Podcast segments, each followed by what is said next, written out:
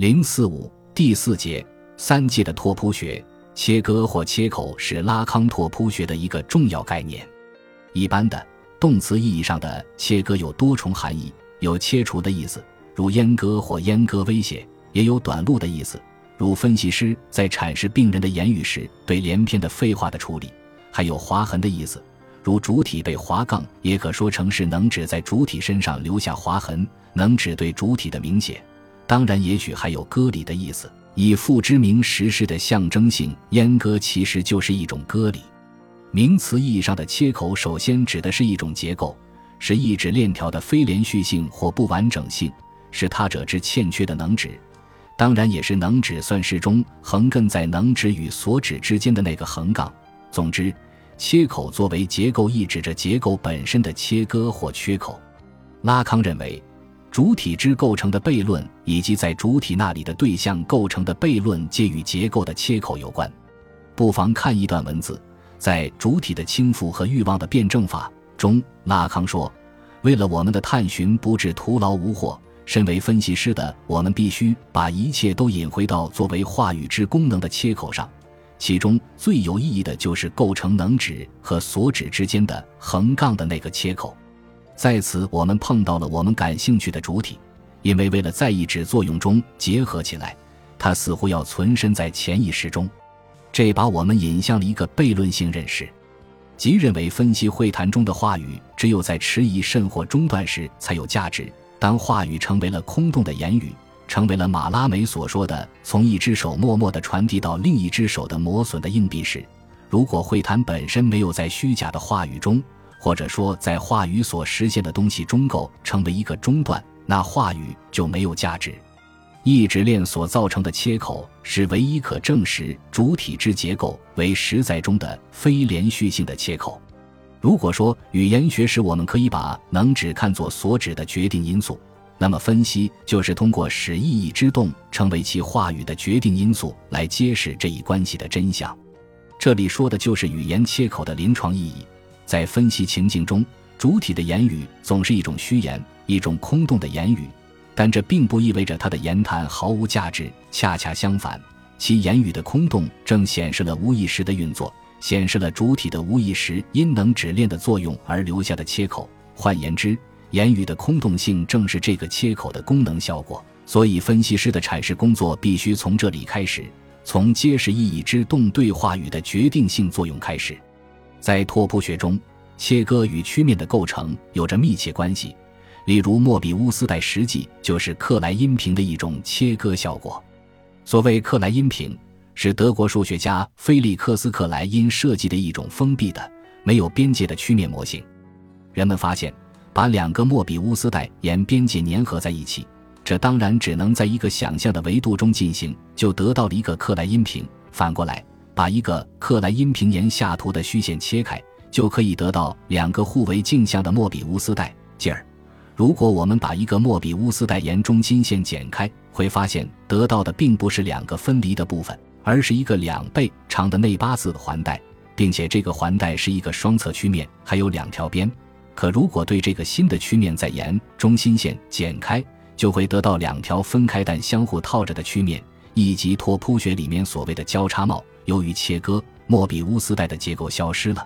这就好像精神分析学家通过阐释这本身就是一种切割，来使主体的症状结构发生拓扑式的转换一样。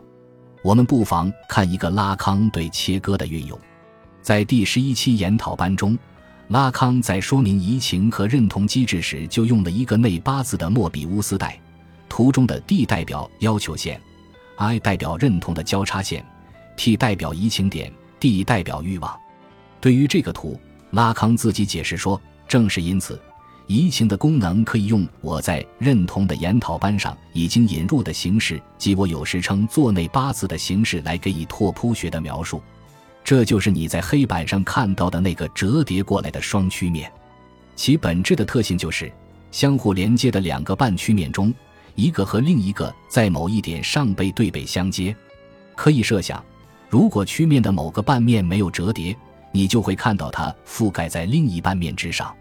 这还不是全部。由于这里是由切割界定一个平面的问题，所以你只需取一张纸，在几个同伴的帮助下，就可以确切地领会我对你说的意思。简而言之，很容易想象，由这个曲面形成的一个裂片，在其返回点上覆盖着另一个裂片，而两个裂片又以一种边沿的形式构成自身。请注意，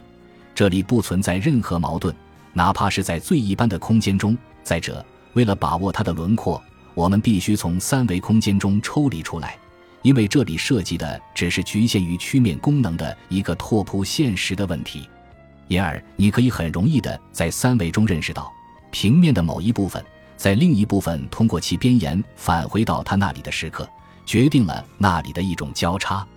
这个交叉有一个外在于我们的空间的意义。它不用参照三维就可以通过曲面与自身的某种关系而结构的得到界定，因为在返回自身的时候，它在某个无疑是有待确定的点上穿过了自身。是的，对我们而言，这个交叉线正是可以使认同的功能象征化的东西。拉康的这段说明本身就是一个典型的拓扑表述，即使参照这个说明，想必我们还是无法理解他这里所说的意思。也无法理解这里所讲的东西与拓扑学有什么关系。首先，我们要看到，这是一个莫比乌斯带被切割后形成的一条内八字拓扑带。莫比乌斯带本来只有一个边，如同主体总是在言说中且通过言语来向他者表达自己的要求，但是言语本身又构成为要求的一种异化，在言语中要求异化为欲望，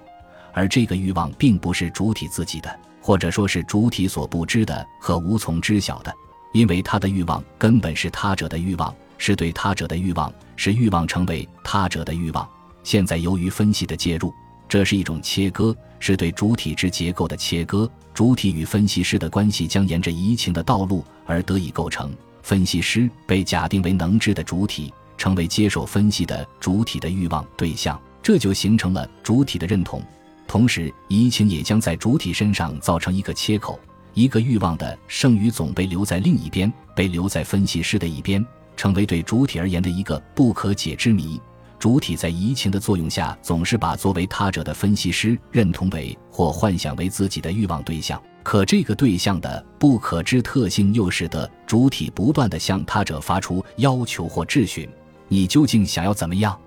你究竟想从我这里知道什么？”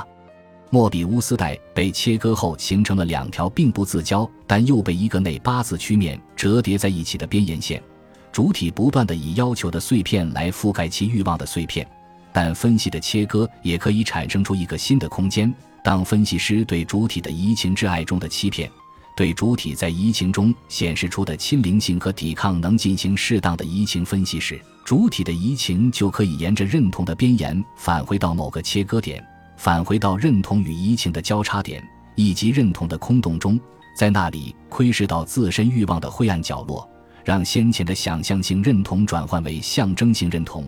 让在负向移情中被切割的失落之物返回到自己面前。在七十年代，拉康转向纽结拓扑时，并没有完全抛弃六十年代的曲面拓扑，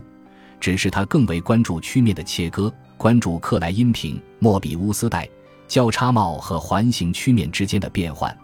从拓扑学的角度说，七十年代的拉康甚至可以说是一个扭结理论家，其中最著名的就是他的波罗米结。波罗米结又称波罗米环，其在拓扑数学中的名称为三叶环。这个链环的一个重要特性就是，你剪断其中的任何一个环，三个环就会相互脱离。如果我们按照波罗米节的套法，从一个环开始不断往里加环，就可以做成一个长长的环状套链，其拓扑性质将保持不变。即剪断其中任何一个环，整个链环就会解体。拉康第一次引入波罗米节是一九七二年初在第十九期研讨班上，接着一九七三年在第二十期研讨班上对他做了较为详尽的论述，到一九七四年的电视广播中。他开始把扭结的位置本体化，把它看作是使结构得以可能的东西。例如，他说是实在使得那把症状结合在一起的东西，以及能指的扭结得以有效的解结。在此，扭结和解结并不是隐喻，实际上应把它们看作事实上是通过抑制材料的发展链条建立起来的那种扭结。所谓扭结不是隐喻，根本因为隐喻是一种语言结构，是一种象征结构，而扭结是建立结构的东西，它就是结构本身。不妨说，波罗米结就是三界的结构，或者反过来，三界交互作用的结构就是一个波罗米结。三界作为一个交互作用的机器，就是像波罗米结一样结构起来的。在波罗米结中，任意两个环被结合在一起，乃是因为有第三个环。换言之，剪断或撤掉其中的任何一个环，扭结就会瓦解。这意味着所有三个环是相互连接在一起的，任何两方都无法构成真正的关系。它们只有与第三方关联在一起的时候才有意义。就像三界的关系中，对任何两方的关系的思考都必须有第三方作为参照或背景。再者，在拓扑学的扭结理论中，重要的是对节点的解释。按照传统的几何学，点是没有维度的；可在拓扑学中，节点不仅有维度，而且还不止一个维度。只是它的维度不再是传统几何学意义上的空间维度，不再是几何学意义上的平面，而是拓扑学中的环面，是作为一个切口且构成一个洞的空间。结就是这种环面扭曲的结果。不论你用一个环面的面做什么。你都做不成一个结，但相反，用一个环面的场所，如这里所显示的，你就能做成一个结。就此言之，我可以告诉你，环面就是理由，因为它可以说明结。至于波罗米结，拉康称它是像圣三位一体一样，既是一又是三的东西。